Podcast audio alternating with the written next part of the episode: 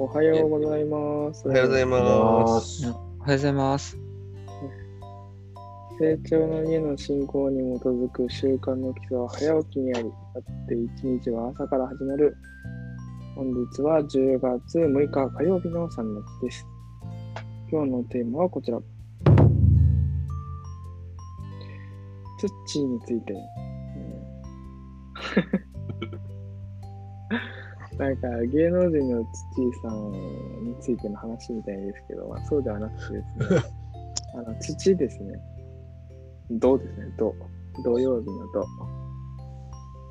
大地の土、土についてまあ話したいなと思います。まあ PBS っていうところもあるので、野菜を作るためには、果物を作るためには、やっぱり土って基本的に必要だよねと。じゃあ、その土について話しましょうということが、えー、なんか以前、そんな話もいいねっていう記憶記録があったので、あの持ってきたわけなんですけども、うん。まあ、話していきましょうか。はい。はい。私からいきます。はい。はい。えっと、その土についてなんですけど、あの、土入れといて、で、種まいて、水があって、日光があれば、植物って育つものという認識で私は以前いたんですけども、えー野菜によって、えーその土の中でも、えー酸性の土と中性の土とアルカリ性の土というのに、えー分かれるということを初めてまあ知りましてというのも、えーほうれん草とかブロッコリーとかっていうのを、えーなんかこう種から育ててみたんですね。育てて結構大きくまでなってさあここからあのつぼみができたブロッコリーになるのかなと思ったら葉っぱだけはすごい立派なのに全然つぼみができてこなくて結局ブロッコリーは収穫できなかったんですね。でほうれん草もなんか全然大きくなっていかないなと思ったらその周りであの、まあ、以前以前の家にはこう庭があってそこを開墾してちょっと畑にしてたんですけどその聞いたらあの知ってる人に聞いたらそれ土が酸性なんじゃないのって言われて土が酸性ってなんだろうって疑問に思ったんですね。そうしたらそこにその区画だけでもいいからあの石灰巻きなって言われて石灰なんかないよと思ったらお菓子に入ってるあの乾燥剤あるでしょってってあれでいいよ。あれ巻きなって言われて環境にいいかどうかわかんないですけど、あれを巻いたら、そうすると結局その中和されて、中性になるんですけど、そこに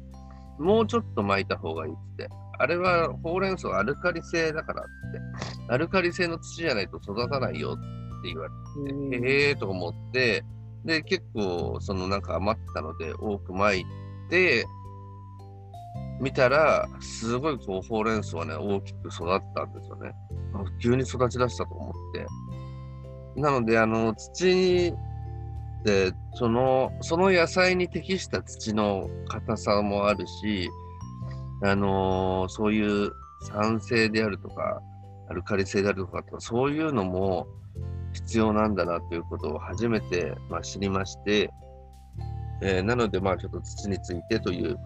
テーマは面白そうだなと思って、もっと、えー私の知ってる知識はそこまでだったので、もうちょっと教えていただきたいのと、いただきたいのと、えーまあ、これから、今はちょっとマンションになってしまいましたので、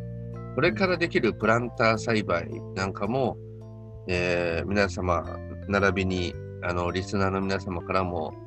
これが面白いよっていうのを教えていただきたいなと思ってます。以上です。あるありがとうございます。ありがとうございます。旬の野菜でもいいですよ。土で思い出したんですけど、その、うちが畑を借りてやっていて、で、うちでプランターでもや野菜をやってたりするんですけども、その野菜をプランターで育てるにあたって、畑から土を持ってこうとしたんですね。で、そのまま土を持ってこうとしたら、あの近くに住んでいる先輩に、それじゃダメだよって言われて、え、何がダメなんですか？って言ったら、ふるいにかけなきゃダメだよって言われたんですね。で、畑とか自然の土ってあ言われてみれば当たり前なんですけども下の方の土が硬くて真ん中辺は普通で上の方は柔らかいっていう柔らかさが変わってるんですね。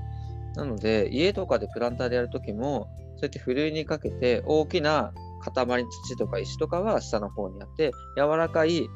サラサラな砂みたいなやつを上にするみたいな3層ぐらいにするとすごく、あのーいい感じに成り立つよって言われたことがあります。なので、もしそうやって、まあ、市販されて土とかを使うなら全然そこまで気にしなくていいんでしょうけど、そのあたりにある土とかを借りたりとかもらったりとかするときは、まあ、ふるいって、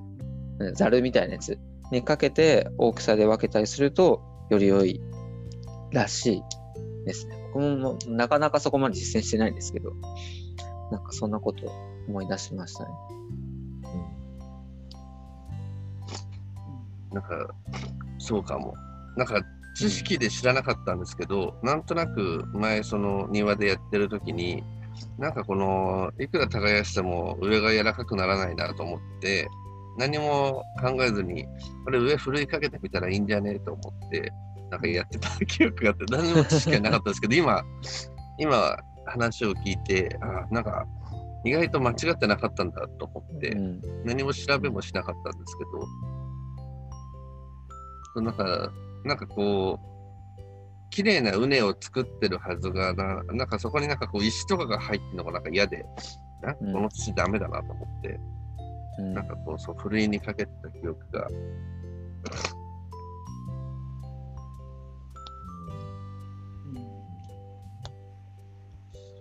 なんかついつい僕らの中で、まあ、ツッチーさんって、なんかひとまとめにツッチーさんって呼んでるなっていうのは今聞きながら思いましたね。その酸性、アルカリ性、中性があるように、硬い土、柔らかい土があるみたいに、まあその農薬で汚染されている土もあれば、まあそうでない土もあるし、まあ土地によって、こう、暖かい気候の土と寒い気候の土とか、山に近い高いところと土とか、絶対いろいろ違うはずだけど、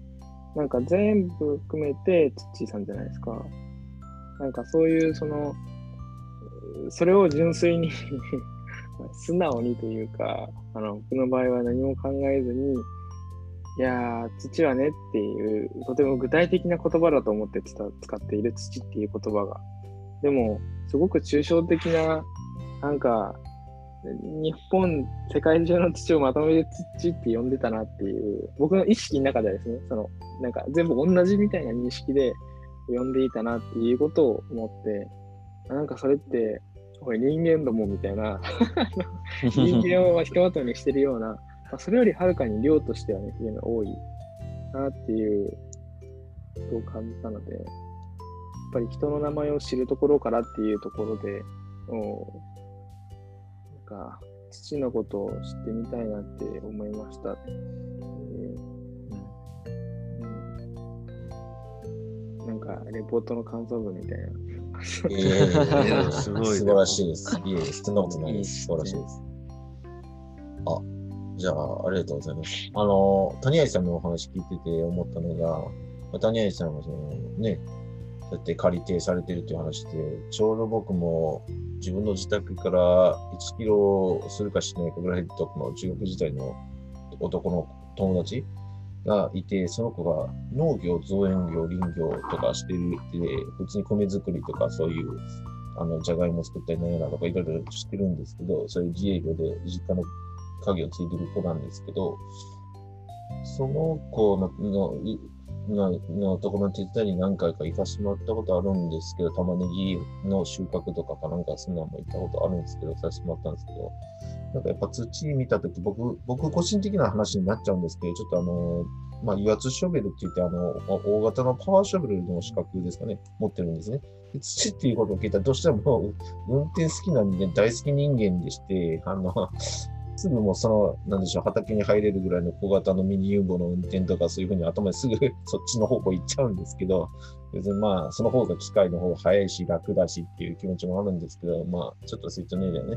ちょっと機械を、重機機械を使うと排気ガス出しちゃうからダメっていうのもあるんですけど、まあ、それは置いといたとして、なんか、菜園というかそういう農業とかに関してなんかそういう興味がやっぱり最近はあの持ち出して気持ち的に。で、まだ菜園部入ってないんですけど、ちょっと入りたいなっていう気持ちが芽生えたのと、やっぱりあの友達に、せっかくそういう身近にそういうことをやってるような友達がいるから、ちょっと聞いてみたいなっていうのがちょっと思いましたんで。で、また自分の教区の、まあ、名前出したらあれなんですけど、井上美智子さんっていう青年会の、大阪局の青年会の副委員長さんが、だいぶ前ですけどね、プランターの、というか、あの、プチトマトの、なんか、あの、なんか、再現のやつを進めてくださって、以前、あの、体験させてくれたんですよ。これ、いっぺん、興味なくてもいっぺん水やりすればいいだけだから、やってみてって感じで、やったことがあるんですけど、まあ、枯らしちゃったっていうかあれなんですけど、まあ、でも、まあ、クラフトはまだちょっと申し訳ないですけど、ちょっとあんまりちょっと苦手で意識がまだ強くて、ちょっと興味がないって言ったら失礼なんですけど、あれなんですけど、再現の方がちょっとね、あの、クラフトよりかはちょっと興味があるんで、ちょっと関わっていきたいなっていう気持ちに最近気持ちがすごい出てきてますんで、ぜひともリスナーさんとかのベテラン者の方とか、また谷さんも含めてですけど、すごいベテラン者の人っていうか、からいろいろ教えていただきたいいただきたいなと思います。こんな感想ですみませんが、終わりです。丸。はい。まあありがとうございます。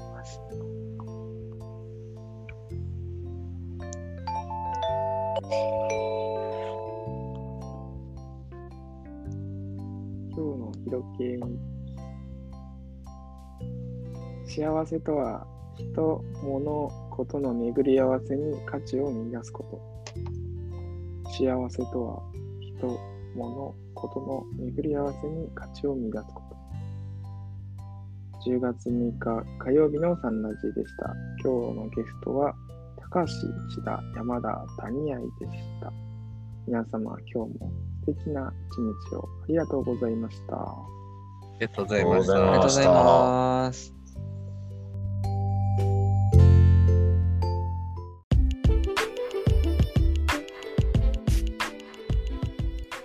サンラジはその日のゲストでお届け中。毎朝ユニークな語りでゆったり楽しく深めています。もし成長の絵の教えをしっかり聞きたいという方は、道場や地元講師へご相談を、また皆様からの感想、要望、質問、テーマの投稿を大募集中。公式 LINE アカウント、ウェブサイトからもラジオが聞けるし、投稿もできます。パソコンや Spotify からお聞きの方は、概要欄のリンクをチェック。それではいってらっしゃい。